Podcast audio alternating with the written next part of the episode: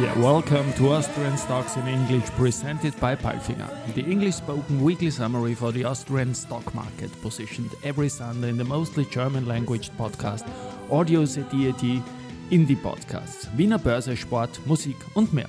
My name is Christian and I will be later on joined by the absolutely smart Alison. The following script is based on our 21st Austria Weekly, and in week 10, ATXTR went lower, losing 2.66% to 7,274 points. Stocks of Vienna Airport were best in ATX Prime, leaving the IFM offer behind. News came from Vienna Stock Exchange, AT&S, A1 Group, Andritz, Zumtobel, Frequentis, Addiko, Palfinger, Lenzing, Voestalpine, and Frequentis. And these news are spoken now by the absolutely smart.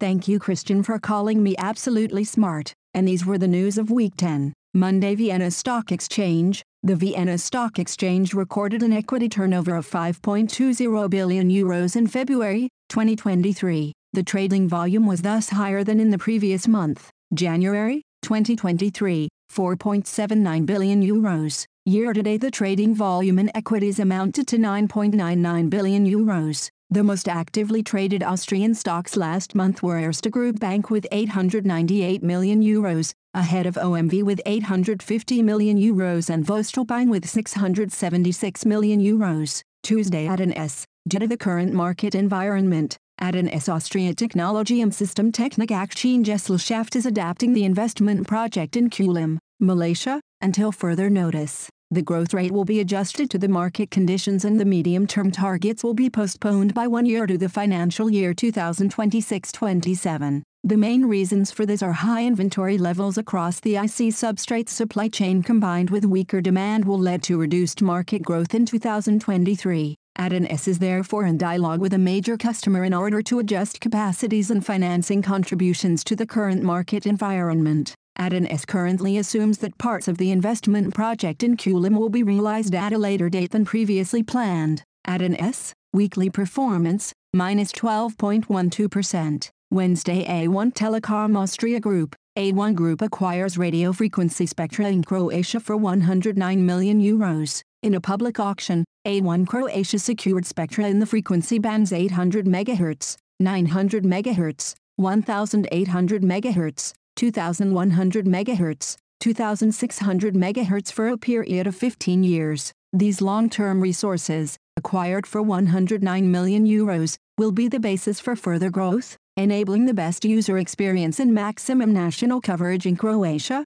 Telecom Austria, weekly performance, minus 1.97%. Andritz, Technology Group Andritz achieved in 2022 the best figures in its history for order intake, revenue, and operating result, EBITDA. The revenue saw very favorable development during the 2022 business year and reached a new record level of 7,542.9 mer, plus 167% compared to 2021, 6,463.0 mer. All four business areas contributed to the increase in revenue. The operating result, EBITDA increased slightly more than revenue and reached 648.5 mer, also a record level, plus 187% compared to 2021, 546.5 mer. All four business areas contributed to the increase in earnings, profitability. EBITDA margin increased to 8.6%, 2021, 8.5%. The company started the new business year with a record order backlog of around 10 billion euros, together with strict cost and project management and the successful turnaround in the metals business area with the German Schuler Group.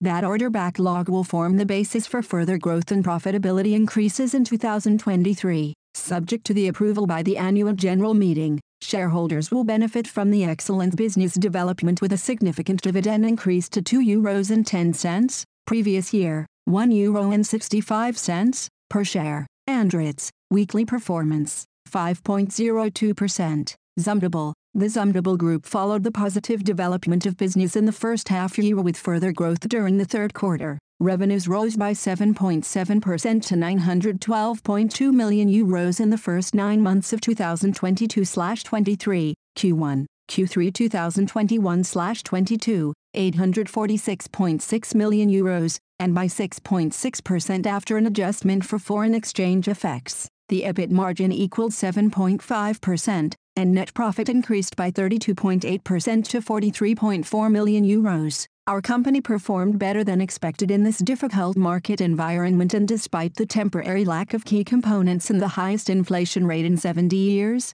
says Alfred Felder, CEO of the Zumtobel Group. Zumtobel, weekly performance, 1.90%. Frequentis, Frequentis, global supplier of communication and information systems for control centers with safety critical tasks, and LVNL extend the integrated tower solution at Amsterdam Schiphol Airport. Dutch air navigation service provider, LVNL, adds Frequentis unified data exchange platform to increase efficiency, flexibility, and redundancy of its tower applications. Frequentis MosaiX digital platform breaks down operational silos, integrates voice and data applications, and embeds a cybersecurity layer. The Frequentis state-of-the-art ATM platform, MosaiX, for Amsterdam Schiphol Airport Tower has laid the foundation for more organized data exchange between applications through the MosaiX service bus. It also simplifies the integration of future applications, says Marcel Bakker General, Manager Systems and Infrastructure at LVNL.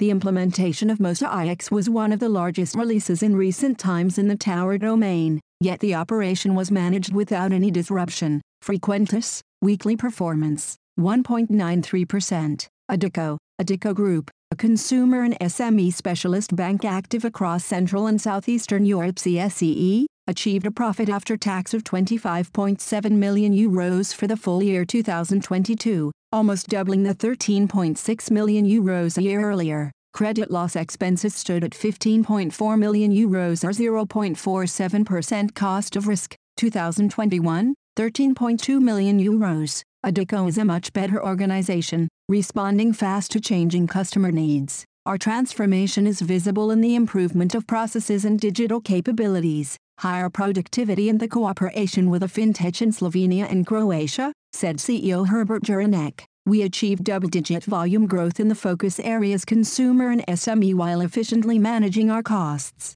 Furthermore, we accelerated our credit card business and increased revenues. The bank also made further progress on risk and substantially reduced its non-performing loan ratio to a new low of 2.4%. This confirms that we are on the right track as we gain new customers and disperse more loans in a more difficult macroeconomic environment while keeping our prudent risk approach. Juranek said, Addiko Bank, weekly performance, 3.21%. Palfinger, starting September 2023, Steyr Automotive will assemble Palfinger truck-mounted forklifts exclusively for the North American market, and with good reason, because North America is Palfinger's strongest growth market. In 2022 alone, the region contributed 23% of the record revenue of 2.2 billion euros. This result is confirmation of the company's focus on the USA, Canada and Mexico. Palfinger will open its new regional headquarters including a demonstration and training center in Schaumburg, Illinois, near Chicago in the first half of 2023.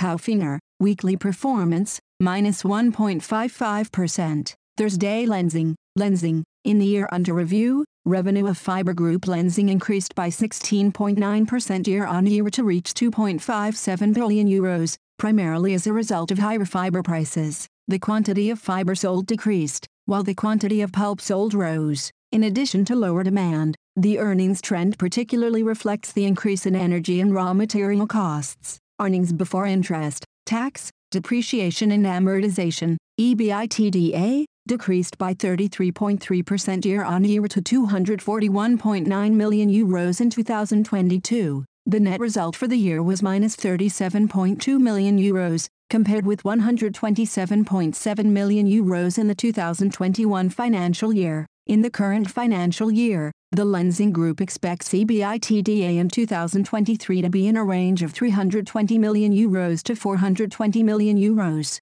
Lenzing, weekly performance, minus 1.52%. voestalpine, Voestalpine Railway Systems are the global leading supplier of complete railway systems, offering everything from the hardware, rails, turnouts, mountings, and sleepers, through to the digital monitoring of rail tracks and trains from a single source. Now the Voestalpine Group subsidiary has secured its largest ever order worth around 237 million euros, approximately GBP 210 million, for the design, supply, and servicing of turnouts, drives, and rail expansion joints including diagnostic systems for Great Britain's new high-speed 2 rail network Voestalpine is also supplying other major projects worldwide with premium rails, high-speed turnouts, and signaling technology. In total, the order volumes amount to around 600 million euros Voestalpine, weekly performance, minus 4.60%. Friday Frequentis, Remote Digital Tower,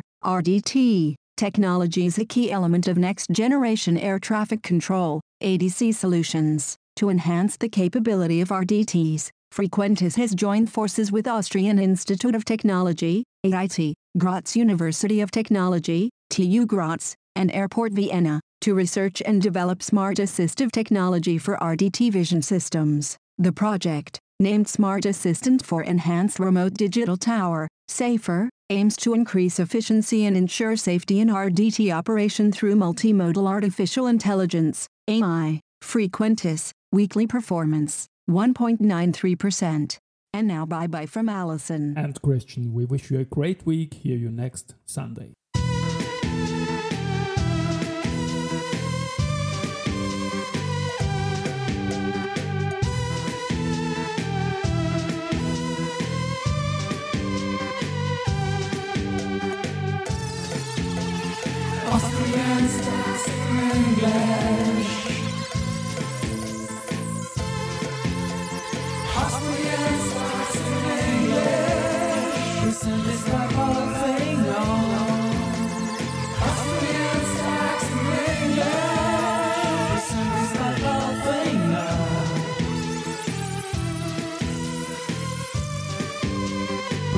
Presented